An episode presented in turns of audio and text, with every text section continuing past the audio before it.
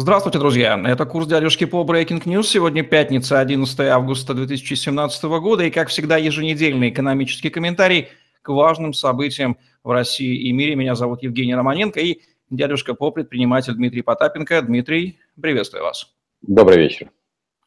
Банк России анонсировал ограничение привлечения долгов в иностранной валюте для российских компаний. Озвученная официальная причина – непомерная нагрузка на экономику на обслуживание валютного долга, который за жирные нефтяные годы, как сообщается, вырос аж в 14 раз. Чего на самом деле боится Банк России и как этот запрет повлияет на российскую экономику? Ну, на мой взгляд, э, мы уже очень много часто слышали, э, частенько слышали, что смотрите, какой у нас низкий долг по отношению к ВВП, а как у нас прекрасно вообще развивается государственное заимствование, мы практически ничего не заимствуем, и у нас все великолепно. А мы несколько раз поднимали это в наших программах, и я говорил, что в нашей власти достаточно талантливо. В 1998 году они сделали очень правильный вывод. Тогда они объявили дефолт страны, после этого они стали просто делать большие государственные корпорации и вывешивать все долги на государственные корпорации. То есть в случае объявления дефолта, то есть как бы государство-то у нас ни при чем, а государственные корпорации искусственно, напомню, созданные, вряд ли кто-то в 98 году вспомнит название компании а, Роснефть, Газпром, ну и далее везде, то как-то окажется чик-трак мы в домике. Поэтому в данном случае совершенно четко понятно, что э, мы, как говорится, наши государственные корпорации, а на самом деле наше государство уже давно перебрало всех а, валютных заимствований, каких только возможно. И, безусловно, нам этих денег никто давать э, не будет, поскольку новые санкции будут введены в а, ближайшее время. И хочется задать одно, один простой вопрос, который я задаю очень многократно. Вот хорошо, предположим, мы в 90-х годах, о которых говорят лихие, находились в очень жестокой ситуации. И мы были вынуждены, по сути дела, вести себя как первая Э, там революционное, революционное правительство, которое практически золото было вынуждено менять на хлеб, ну и далее по списку. Мы там заимствуем за рубежом, а потом эти деньги здесь размещаем. Хочется задать один простой вопрос. Почему а банковская система в России так и не появилась? Почему, взяв, например, в 90-е, лихие 90-е деньги задорого, разместив их потом в российском, в российском бизнесе, в российской экономике, заработав эти деньги в российском бизнесе, потом эти деньги реинвестируются и возникает через какое-то достаточно, конечно, продолжительное время банковская система. Как мы видим, ничего подобного даже близко не произошло. Наша банковская система по-прежнему осталась а, за 2 рубля взяли там, здесь задорого продали. И поэтому сейчас а, банк просто штампует реально деньги, потом эти деньги а, высушивают с помощью банкротства банков, и банкротство в первую очередь э, предприниматели, поскольку предприниматели вообще не получают никаких компенсаций, ну и частично граждан, которые не получают, а, а, собственно, все превышения свыше миллиона четыреста. Поэтому в данном случае боязнь понятна. За свою бездумную политику надо отвечать. И вот это, этого ответа они не хотят нести но им придется в любом случае. И, кстати, придется нести всем нашим согражданам, которые искренне, э, с удовольствием всегда повторяли эту мантру, что смотрите, какой у нас маленький долг к, а, по отношению к ВВП, и смотрите, как плохо у этих проклятых американцев, вот у них-то очень большой долг. Так вот, милые мои хорошие, наш долг по отношению к нашему ВВП, если посчитать все корпоративные обязательства, это минимум 2-3 годовых бюджета. Вот за это придется нести ответственность всем согражданам, которые, не вдумываясь в цифры, кричали «Ура, у нас малый внешний долг». Доля оправдательных приговоров в России продолжает падать и составляет по итогам 2016 года аж 0,36%, сообщает Верховный суд Российской Федерации в ежегодном статистическом обзоре. То, что менее 1% приговоров оправдательные, менее одного за последние три года как минимум, прилагается считать банальной статистикой, ну и не зацикливаться на этом мелочном факте. Дмитрий, о чем на самом деле говорит столь низкий показатель оправдательных приговоров в общей статистике, приговоров российских судов? Евгений, мы не, не, даже не любим поднимать эту тему, мы периодически, у нас она проскальзывала по Иосифу Виссарионовичу Сталину. Если мне не изменяет память, даже при его а, управлении было, по-моему, 3% оправдательных приговоров. Как вы видите, а, ну, у нас современная Россия построена. И наши сограждане, которые говорят о том, что эх, хорошо в стране советской жить, да, вам хорошо до тех пор, пока вы находитесь во внутренней миграции. Я могу сказать, что практически массово я это наблюдаю, особенно это видно на страницах Фейсбука. Как люди, э, которые никогда не занимались якобы спортом, вдруг ни с того ни с сего начинают а, уходить в какие-то огромные спортивные достижения или уезжать в деревню. Так вот, я вижу массовую иммиграцию, которая происходит на территории Российской Федерации, когда люди замыкаются в каком-то своем маленьком мирке, осознанно его образовывая, и отключаясь от внешнего мира. Так вот, э, почему вот я эту предысторию э, напомню? Значит, э, малое количество оправдательных приговоров, вы от этого, дорогие мои хорошие граждане, не сокроетесь. Никого не минит чаша сия. Мы можем 300 раз повторять, но у нас нет никакой судебной системы, у нас нет системы государственного управления, у нас есть система уголовно-наказательного, я подчеркну это слово, уголовно-наказательного права, то есть если ты попал в жернова системы, неважно, кто ты являешься, гражданин, который неправильно перешел дорогу или по какой-то ошибке нарушил закон э, правила дорожного движения, или, например, кому-то приглянулась ваша недвижимость, а вы постарались ее отстоять, как в законе о реинновации, или приглянулась ваша недвижимость в виде а, не, имущества в виде вашего киоска, если вы предприниматель, в любом случае Э, приговор будет обвинительный. Поэтому у нас абсолютно палочная уголовно-обвинительная система. И дальше я не вижу никаких а, перспектив в том, что уголовка начнет работать хотя бы как это должно было быть по соревновательном а, праве, да, то есть когда суды не штампуют э, изначально изготовленный приговор, а когда хотя бы принимается, я подчеркну это слово, принимается сторона защиты. Поэтому, ну вот, уходите, граждане, во внутреннюю миграцию. Только 146 миллионов, боюсь, не могут уйти все в спорт, э, по деревне, в детей, э, радоваться птичкам, но вас все равно эта система коснется, потому что, напомню, если вы этого забыли, государству вы нужны только для одного, для платежей налогов и подтверждения права на власть конкретных персонажей. Если вы этого не понимаете или будете что называется, ерепениться как в одном, так и в другом случае, всего в двух случаях. Вы нужны как батарейка. Э, вспомните фильм «Матрица». Вы находитесь в этой матрице. Единственное, что вы, может быть, не плаваете в рассоле. А так вы нужны всего лишь для двух вещей. Поэтому э, вы сами своей пассивностью создаете эту уголовно-обвинительную систему. И это печально. Компания «Роснефть», спасая от банкротства режим Мадура в Венесуэле, загоняя 1 миллиард долларов почти предоплаты за нефть тамошней госкомпании, скупая активы за рубежом, пробила таки дыру в денежных потоках от экспорта, в связи с чем, скорее всего, резко сократит продажу валюты на внутреннем рынке, сообщают аналитики Райфайзенбанка после анализа отчетности за второй квартал. За второй квартал Роснефть сработала в минус по денежным потокам, выполняя инвестпрограмму и погружаясь в долги триллионы. Дмитрий, как человек, через руки которого прошли четыре завода. Как вы прокомментируете особенности менеджмента наследниками ВЧК, отмечающий печальное столетие в декабре этого года, и его последствия для российской экономики на примере Роснефти?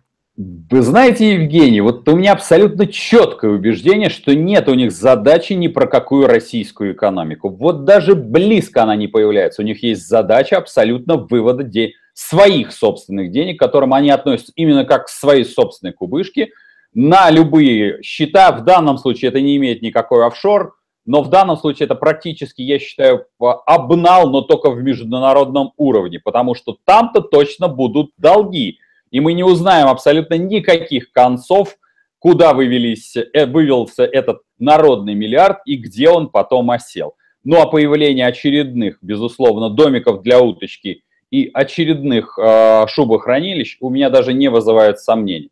Поэтому, да, это международный обнал, международная правничечная, когда мы понимаем, что э, сейчас идет гражданская война, в, и в рамках гражданской войны инвестировать в какой-то режим, непонятно, пусть он будет за левых, за правых, но в рамках гражданской войны ни одному инвестору или генеральному директору, как вы абсолютно верно сказали, не придет в голову потому что это не просто рисковая инвестиция, это инвестиция, которую мы уже не один раз а, теряли. Напомню, что мы прощали в том числе и Венесуэле а, многомиллиардные долларовые кредиты.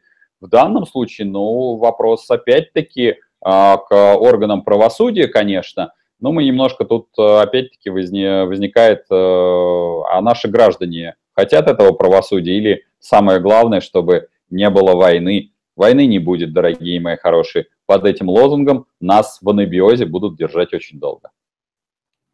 Государство продолжает изучать феномен блокчейна и криптовалют, пробуя его на зуб, к сожалению, способами, которыми оно привыкло взаимодействовать с новым и не очень понятным. Украинские на этот раз силовики отличились тем, что начали облавы на майнеров криптовалют что им только не вменяют вину. Контрабанду оборудования для майнинга, изготовление, цитата, денежных суррогатов в виде криптовалюты, в кавычках, биткоин, конец цитаты, воровство электроэнергии, подделку банковских документов и обналичку столь иезуитскими способами. Видимо, традиционные, по мнению служителей Фемиды, уже не дают столько адреналина обналичивающим.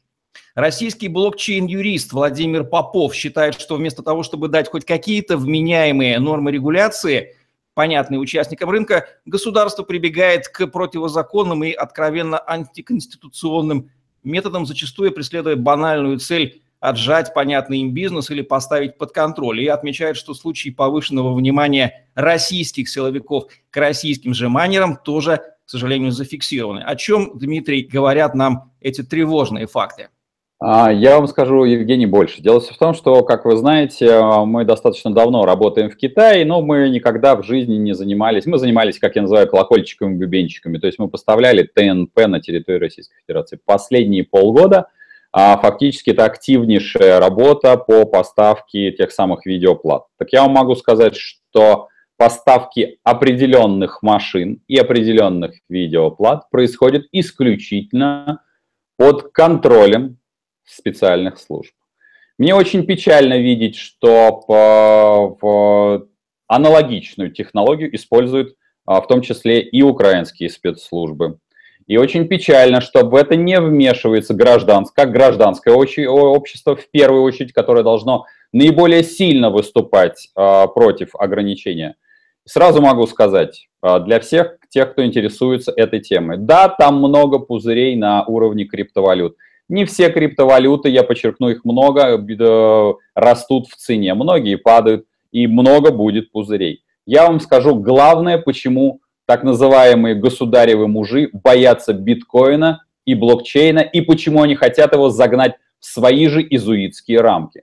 Потому что задумайтесь просту, за простую вещь. Сейчас некие деньги, называемые гривнами, рублями, долларами, являются эквивалентами труда. И в каждой стране эквивалент труда, например, ведущего Евгения Романенко, стоит по-разному. Но стоит Евгению Романенко войти в э, криптовалюту, которую он назовет, например, Евро, Евроманенко, как у него написано на сайте, и его, соответственно, стоимость он будет оценивать сам. Это означает, что Евгений станет абсолютно трансграничным продуктом, который будет оценивать он и его сообщество то есть он станет государством. Вот именно поэтому государства, так называемые люди государства, и боятся майнеров, потому что это, по сути дела, разрушение монополии на управление трудом человека, оцениванием вашего потенциала, как интеллектуального, так физического, так и вашего производственного. Потому что, когда мы говорим о суррогатных деньгах или там иных фиатных деньгах, если быть точнее, Тут Евгений больше а, вам даст информации и может провести целую лекцию а, по поводу этих денег. Так вот, даже в обычной деревне можно создавать, вот были созданы калионы. Это один из прообразов этих денег. Эти калионы могут быть переведены в электронные деньги, и тогда никакое государство вмешаться в распределение труда, в оценку этого труда, оценку труда этой общины не сможет ни при каких обстоятельствах. По сути дела, эта деревня Калеоны, э, с Калеонами становится сама государство в государстве. Поэтому мне, э, я могу сказать, что гражданское общество, в первую очередь на Украине и на территории Российской Федерации, должно наиболее внимательно относиться к тем якобы правовым актам, который, задача которых всего лишь поставить под жесточайший контроль, а точнее прижать под себя распределение и оценку вашего труда. Я бы на месте гражданского общества, ну и я как гражданин, я категорически это не поддерживаю, потому что оценка труда исключительно в ваших руках. И ответственность в этом только ваша, гражданина, человека, предпринимателя и радиоведущего. Дмитрий, как предприниматель, как часто вас спрашивают, как вы относитесь к феномену блокчейна и криптовалют? Видите ли вы перспективы для российского бизнеса и для бизнеса вообще? Или некий здравый скепсис здесь присутствует, как из представителей реального сектора? А здравый скепсис у меня присутствует, но я внимательно присматриваюсь. А, еще раз, значит, самое основное, значит, здравый скепсис присутствует у меня, видимо, с детства – и как э, человек, э, инженер, конструктор, технолог, я всегда не доверяю и всегда буду перепроверять 300 раз любую новинку, хотя я, хотя я люблю абсолютно все гаджеты. Я, а, не, но я не отношусь к так называемым техногикам, которые покупают и начинают с соплями а, на устах рассказывать об этом. Поэтому а, как а, к блокчейну я отношусь, что эта технология а, будет а, развиваться. Она будет развиваться в очень непростых условиях, потому что она является угрозой так называемых государств, точнее группировок, которые прижали и назвали себя государствами. А касаемо криптовалют, они все будут развиваться по-разному. Я думаю, что будет очень небольшая группа валют от силы, может быть, а, десяток, а, там, может быть, до 20, которые окажутся устойчивыми. Будет большое количество пузырей, я думаю, что их будет около тысячи может быть там а, трех тысяч, ну вот где-то вот в этих пределах, а, потому что я это оцениваю по количеству финансово-промышленных групп, которые будут выпущены. И они будут там а, носить разный характер. Но, тем не менее, еще раз подчеркну, это, эти технологии, две эти технологии, крайне важны. Они трансграничны. Они, по сути дела, переворачивают, ну, скажем так, людскую вселенную. Я не побоюсь этого слова. Вот такой вот экономический комментарий с элементами футурологии и инноваций в отношении ближайшего будущего, которое уже наступило. Вот Дмитрий Потапенко в программе «Курс дядюшки» по Breaking News. Задавайте вопросы в комментариях. Там, где вы увидите это видео, Дмитрий Потапенко ответит на них в следующих видео. Мы выходим еженедельно по пятницам на каналах Дмитрия Потапенко и Тетрасейлс. Подписывайтесь, чтобы быть в курсе новых выпусков. Удачи вам, до новых встреч. Всем пока.